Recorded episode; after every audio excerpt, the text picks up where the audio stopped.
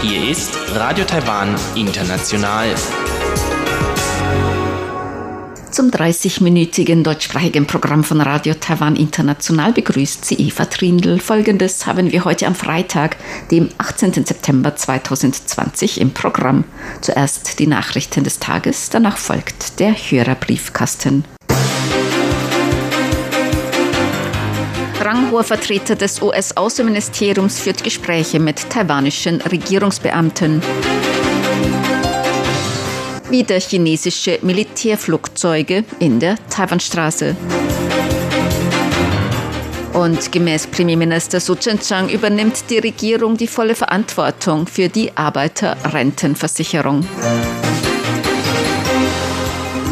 Die Meldungen im Einzelnen. Der Unterstaatssekretär für wirtschaftliches Wachstum, Energie und Umwelt des US-Außenministeriums Keith Krach ist heute mit Außenminister Joseph Wu zusammengetroffen. Die Sprecherin des Außenministeriums Joanne O sagte nach dem Treffen, Krach habe die Unterstützung der US-Regierung für Taiwan übermittelt. Außerdem führten beide Seiten einen Meinungsaustausch über die Beziehungen zwischen den USA und Taiwan.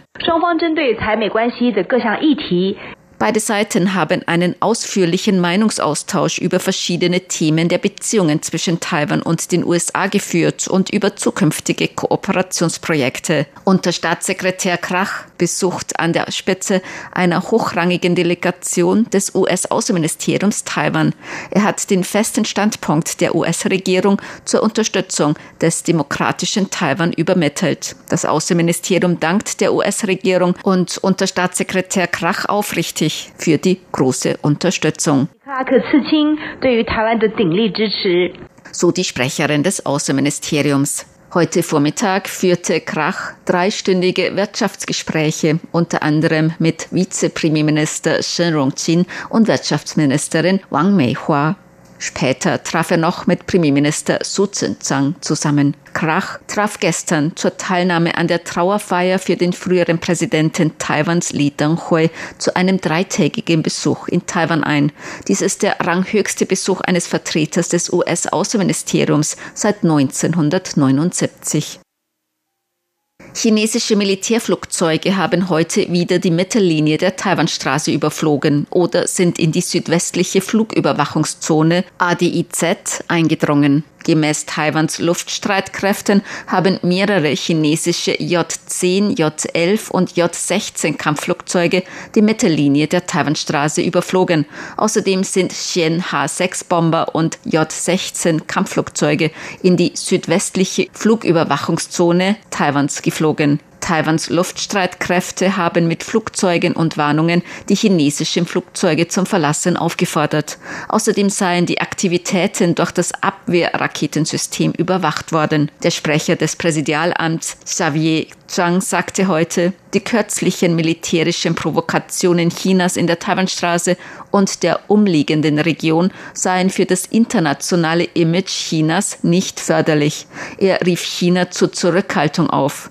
Zhang fügte hinzu, Taiwans Militär- und Landessicherheitsbehörden hätten alles unter Kontrolle und es bestehe kein Anlass zu Besorgnis.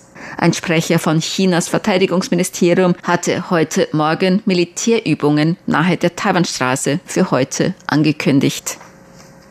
Der frühere japanische Premierminister Yoshiro Mori ist an der Spitze einer Delegation zur Teilnahme an der Trauerfeier des früheren Präsidenten Taiwans Li Denghui in Taiwan eingetroffen.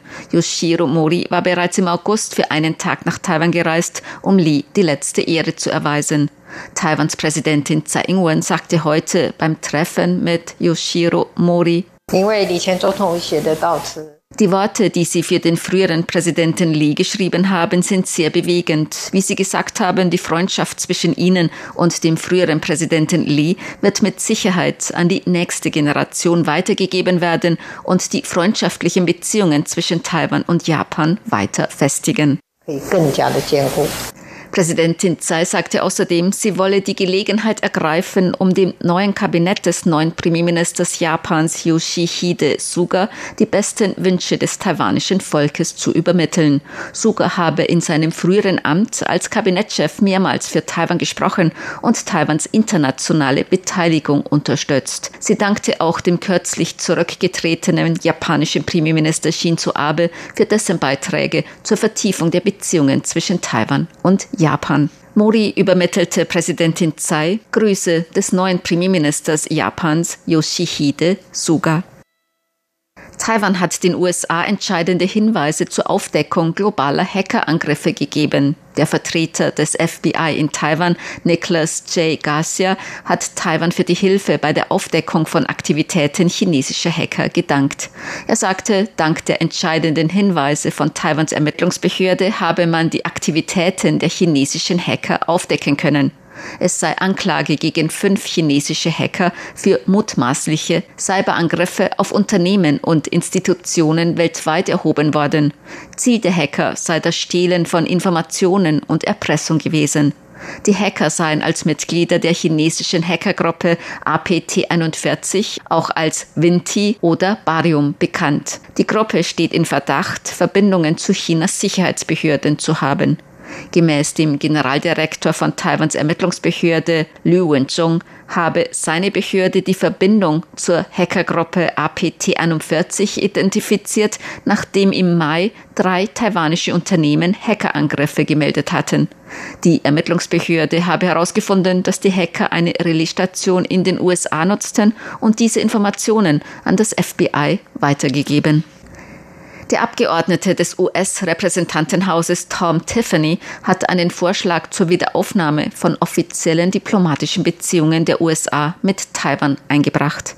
Gemäß dem Resolutionsvorschlag sollen die USA wieder offizielle diplomatische Beziehungen mit Taiwan aufnehmen und die veraltete Ein-China-Politik beenden.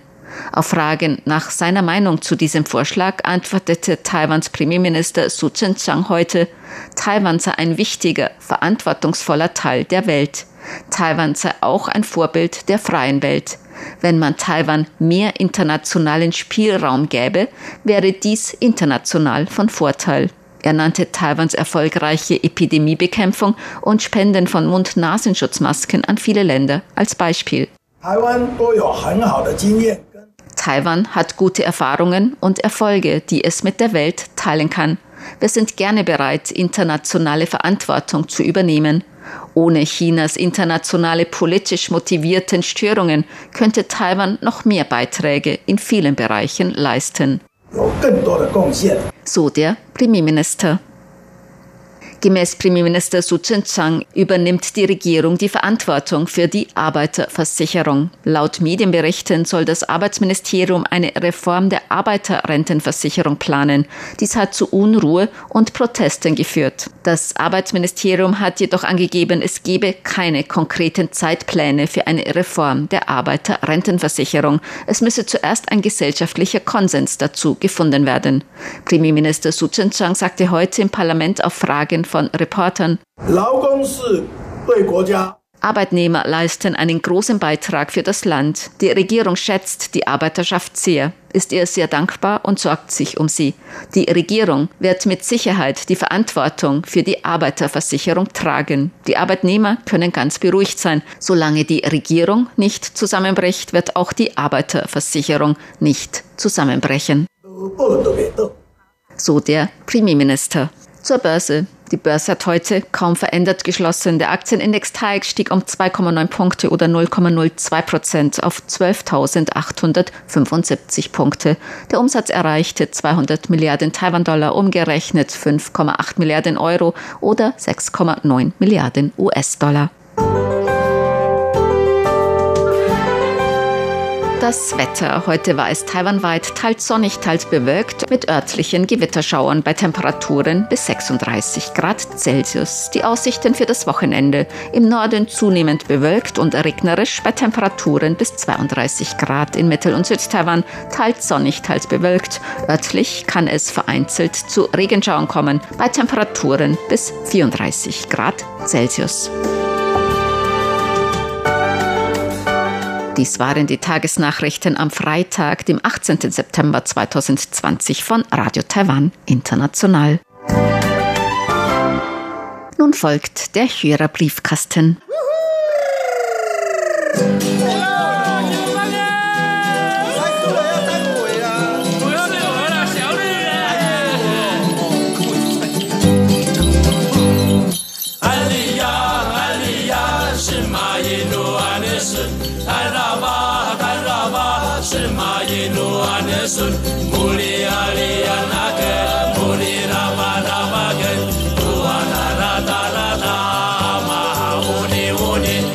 Herzlich willkommen, liebe Hörerinnen und Hörer, zum Hörerbriefkasten auf Radio Taiwan International heute am Freitag, dem 18. September 2020. Im Studio begrüßen Sie ganz herzlich Chobi Hui und Eva Trindl. Ja, heute wollen wir natürlich auch wieder auf Ihre Post eingehen, Fragen beantworten. Wir haben Post bekommen von Klaus Irrgang. Er hat uns viele Empfangsberichte geschickt, ausführliche Empfangsberichte und er schreibt, dass es am Freitag, dem 11. September, wieder zwei mehr oder weniger leichte Aussetzer bei der Ausstrahlung des deutschsprachigen Programms aus Kostimbrot gab und ob der Sender dort eventuell sehr überfordert ist. Es wird ja wieder in mehreren Sprachen aus Bulgarien gesendet oder gibt es vielleicht Störeinflüsse? Also gemäß Kostimbrot liegt es nicht an ihrem Sender. Wir hatten ja, als dieser totale Sendeausfall war, nachgefragt und auch nach diesen Aussetzern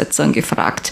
Und gemäß den Antworten von Kostimbrot sollte deren Sendeanlage dann wieder in Ordnung gewesen sein. Und die Aussetzer, die liegen gemäß Kostimbrot nicht an deren Sender. Auf jeden Fall vielen herzlichen Dank für Ihre Beobachtung. Falls die Aussätze immer häufig auftreten, dann sollen wir natürlich nochmal umhören, was passiert überhaupt, wie wir den Fehler beheben können. Sigmar Boberg hat geschrieben. Die QSL-Karten sind bei ihm angekommen für die Direktsendungen und er findet die sehr gut gelungen. Trotzdem bin ich neugierig. Die Personen von links nach rechts sind Chio Bihui, also du stehst ganz links, Bihui. Ganz am Rand. Ganz am Rand. Dann kommt Frank Pewitz und dann Karina Rother. Dann komme ich, Eva Trindl und dann rechts steht Sebastian Hambach. Und er schreibt noch toll, dass ihr schon so viele Berichte zu den Direktsendungen bekommen habt. Herzlichen Glückwunsch. Mögen es noch einige mehr werden. Ja, es kommen immer noch welche dazu. Und er schreibt noch von einem Sinfo-Durchschnittswert habe ich noch nicht gehört. Klingt sehr interessant. Ja, aber unsere Serviceabteilung, die rechnet auch gleich alles zusammen und macht von allem Durchschnittswerte, sogar von den beiden Frequenzen zusammen als auch von jeder Frequenz. Das ist wirklich sehr interessant. Und falls wir sind vergangene Woche im Briefkasten schon darauf eingegangen, auf einen Zwischenbericht, den wir von unserer Serviceabteilung erhalten haben.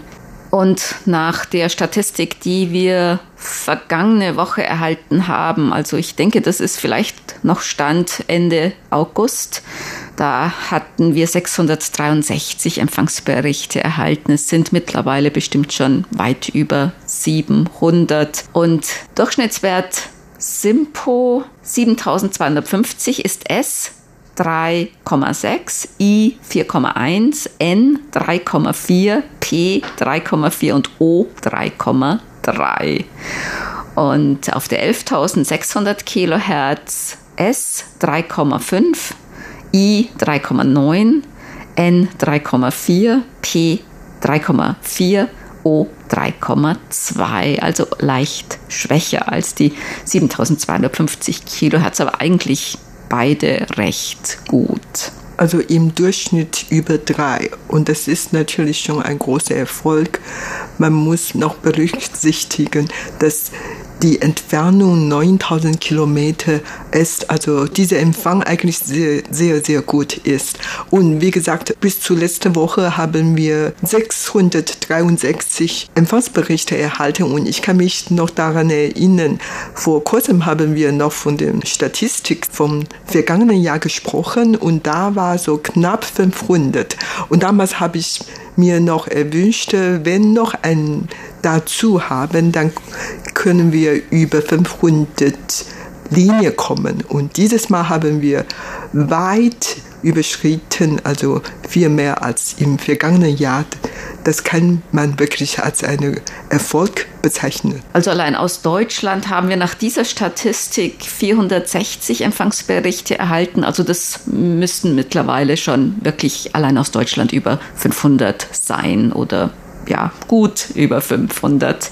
An zweiter Stelle steht nach dieser Statistik, also da sind wirklich aus jedem Land noch welche dazugekommen, an zweiter Stelle Österreich mit 52, an dritter Stelle Belgien, an vierter Japan, an fünfter Russland, an sechster die Niederlande, siebter Indien und dann an achter stehen gemeinsam mit jeweils fünf Empfangsberichten China, die Philippinen, Spanien, Schweden, die Schweiz und Großbritannien. Ja, wirklich ein großer Erfolg und für uns ist das auch eine große Freude, dass wir dann auf einmal so viele Empfangsberichte erhalten und das hatten wir wirklich zum ersten Mal seit über über zehn Jahren. Seit über 500 Jahren, seit der Zeitrechnung. Nein, nicht so übertrieben.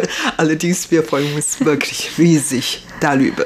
Christoph Paustian schreibt zum Empfangsbericht am 21. Juli. In ihrer heutigen Sendung war die Reihe Schlagzeilen der Woche hörenswert und die Folgen des neuen Sicherheitsgesetzes für Hongkong und die Folgen für Taiwan. Ja, das ist in Taiwan wirklich ein großes Thema, wird sehr viel darüber diskutiert und berichtet. Gerald Kallinger hat geschrieben, Danke für die Beantwortung meiner Frage zur thermischen Sanierung der Häuser in Taiwan. Und er hat eine weitere Frage. Wenn es jetzt in Taipei bis zu 38 Grad hat, wie sieht es dann mit der Temperatur auf den umgebenden Bergen aus? Wenn wir in Wien bis zu 38 Grad bekommen, heuer Gott sei Dank nicht, so hat es in den niederen Tauern bei uns bis etwa 25 Grad maximal, was angenehm empfunden wird. Nachts kann es dort aber auf 10 Grad ab abkühlen.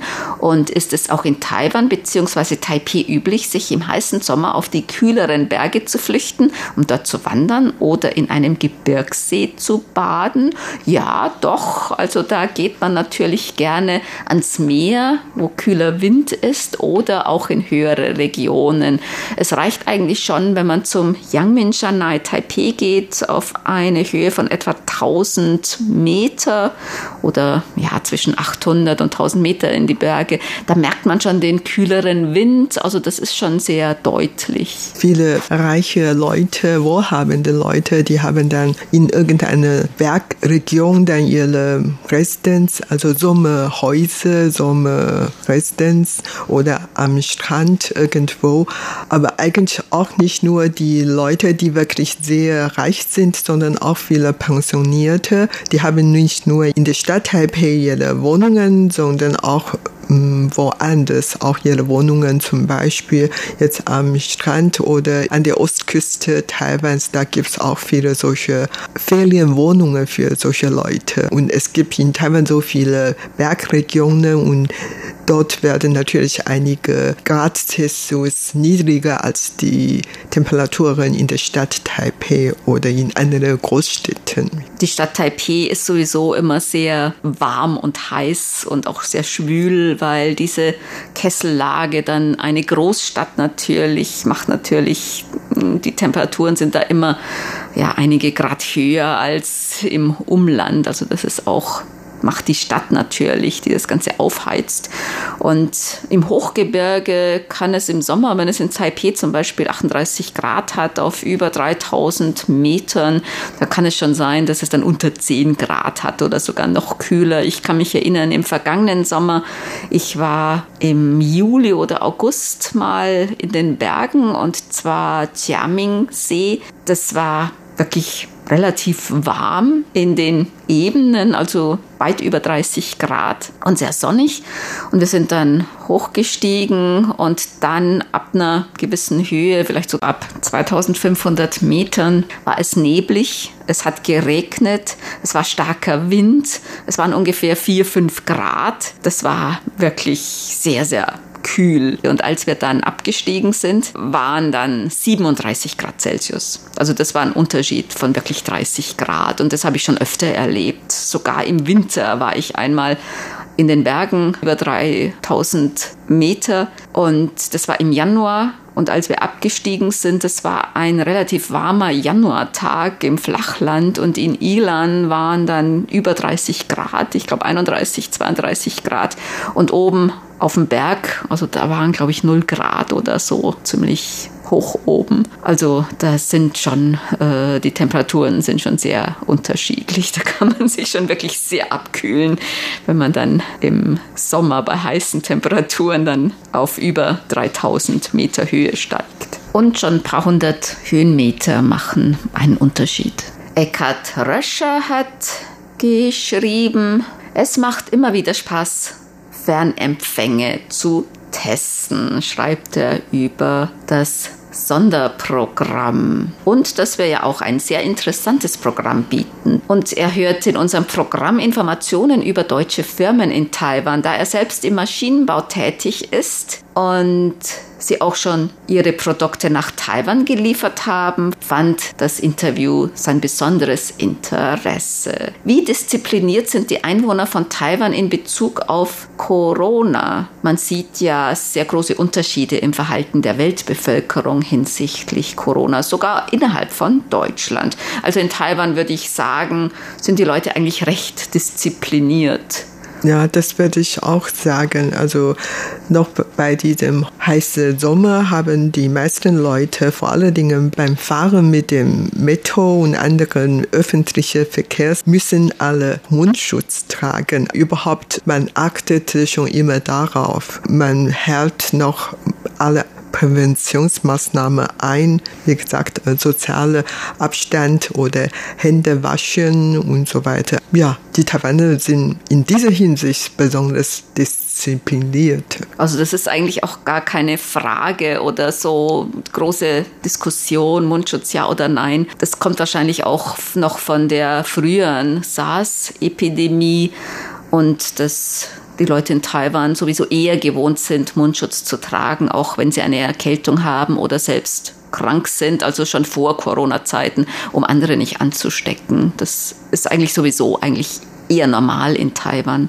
Und Eckhard Röscher hat noch eine Frage zur Kindererziehung in Taiwan. Gibt es bei Ihnen auch Kindergärten, die mit deutschen vergleichbar sind? Wie ist die Schulbildung in Taiwan ausgeprägt vor und in der Zeit von Corona? Mein Eindruck ist, dass die Schulbildung seit Jahren an Substanz verliert. Das beginnt schon im Kindergarten, da zu viele Kinder pro Erzieher zu beschäftigen sind. Dies ist aber auch wieder territorial in Deutschland sehr unterschiedlich ausgeprägt.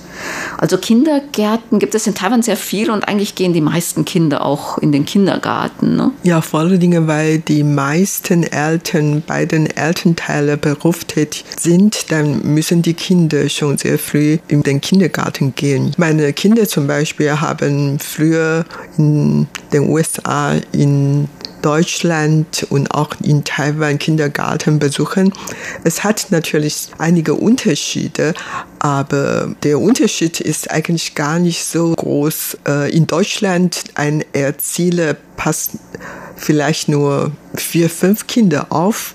In Taiwan vielleicht ein bis zwei mehr oder so, aber der Unterschied ist eigentlich gar nicht so groß. Ich denke, die Methode sind ja ähnlich. Wir haben eigentlich in Taiwan auch viele Lernmethoden aus, vor allen Dingen im Kindergarten aus Europa, aus den USA ähm, importiert. Wir haben viele Kinderbücher, die eigentlich aus Ausland importiert und dann übersetzt wurden oder die Lernmethode, die Lehrmethode. Ich sehe eigentlich keine großen Unterschiede. Einzige Unterschiede liegt auch daran, dass meine Kinder in Taiwan zu der Mittagszeit unbedingt schlafen müssen, während die dann in den USA oder in Deutschland nicht unbedingt schlafen müssten. Das ist wahrscheinlich, weil die Kinder in Taiwan viel später ins Bett gehen oder auch teilweise noch abends ziemlich lang da rumspringen. Da brauchen die mittags ihren Mittagsschlaf. Ja, das ist auf einer Seite. Auf der anderen Seite ist wahrscheinlich, weil die Kindergärten in Taiwan eher kleiner sind. Man hat nicht so viele Hintergarten oder überhaupt, äh, wo die Kinder im Freien spielen können.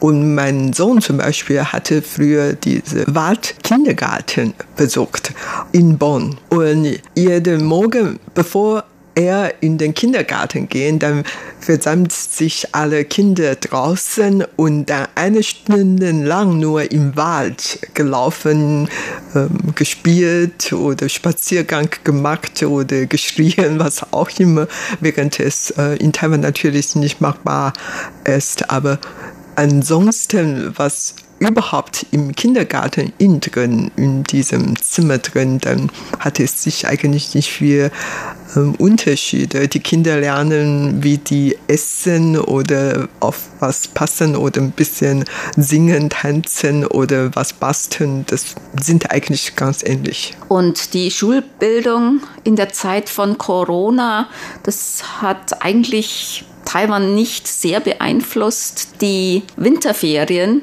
Während des Frühlingsfestes im Februar gibt es immer Winterferien und die wurden etwas verlängert. Aber dann wurden die Schulen wieder ganz normal geöffnet mit einigen Präventionsmaßnahmen. Aber der Schulbetrieb vom Kindergarten bis zur Universität läuft eigentlich ganz normal. Bei den Universitäten ist es natürlich das Problem, dass oft die Studenten, die aus dem Ausland kommen, also ausländische Studierende, zeitweise nicht einreisen durften und per Fernunterricht unterrichtet wurden. Paul Gager aus Wien hat geschrieben, vielleicht von Interesse.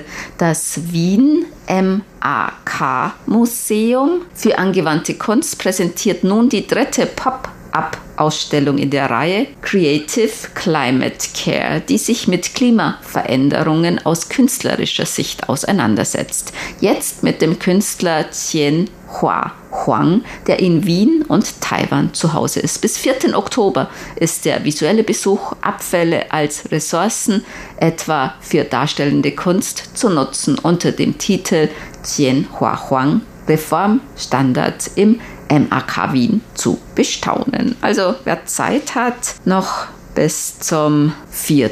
Oktober im MAK Museum für angewandte Kunst in Wien. Ja, vielen Dank für diese Information. Franz Bleker hat geschrieben, vielleicht ist diese Meldung für einige Hörer der Deutschprogramme von Interesse. Übertragungen des RTI-Chinesisch-Programms auf 1098 kHz werden demnächst zeitweilig ausgesetzt, weil am entsprechenden Mittelwellensender bzw. den Antennenanlagen vom 21. September bis 20. November Wartungsarbeiten durchgeführt werden. Die Frequenz soll ja ansonsten auch gelegentlich in Mitteleuropa hörbar sein, so schreibt Franz Bleker. Bernd Seiser hat geschrieben, gerne möchte ich mich im Briefkasten bei den Teilnehmenden unserer Skype-Unterhaltung vom letzten Samstag bedanken und auch auf die neue Sendung unserer Hörerclub-Sekretärin Sabrina Sander-Petermann bei Korches Radio am Sonntag von 10 bis 11 Uhr UTC auf 6070 Kilohertz hinweisen. Dann kommen wir zu unseren Geburtstagsglückwünschen für heute. Bernd Seiser aus Ottenau hat geschrieben, er möchte gerne heute am 18. September ganz herzlich zum Geburtstag beglückwünschen.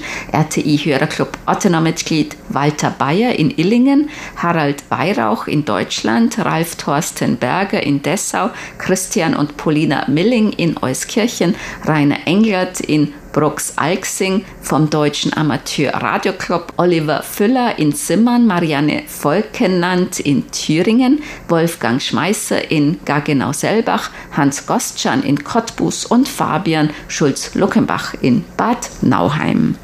Den Glückwünschen schließen wir uns an. Und das war's für heute im Briefkasten. Sie hörten das deutschsprachige Programm von Radio Taiwan International am Freitag, dem 18. September 2020. Unsere E-Mail-Adresse ist deutsch@ rti.org.tv.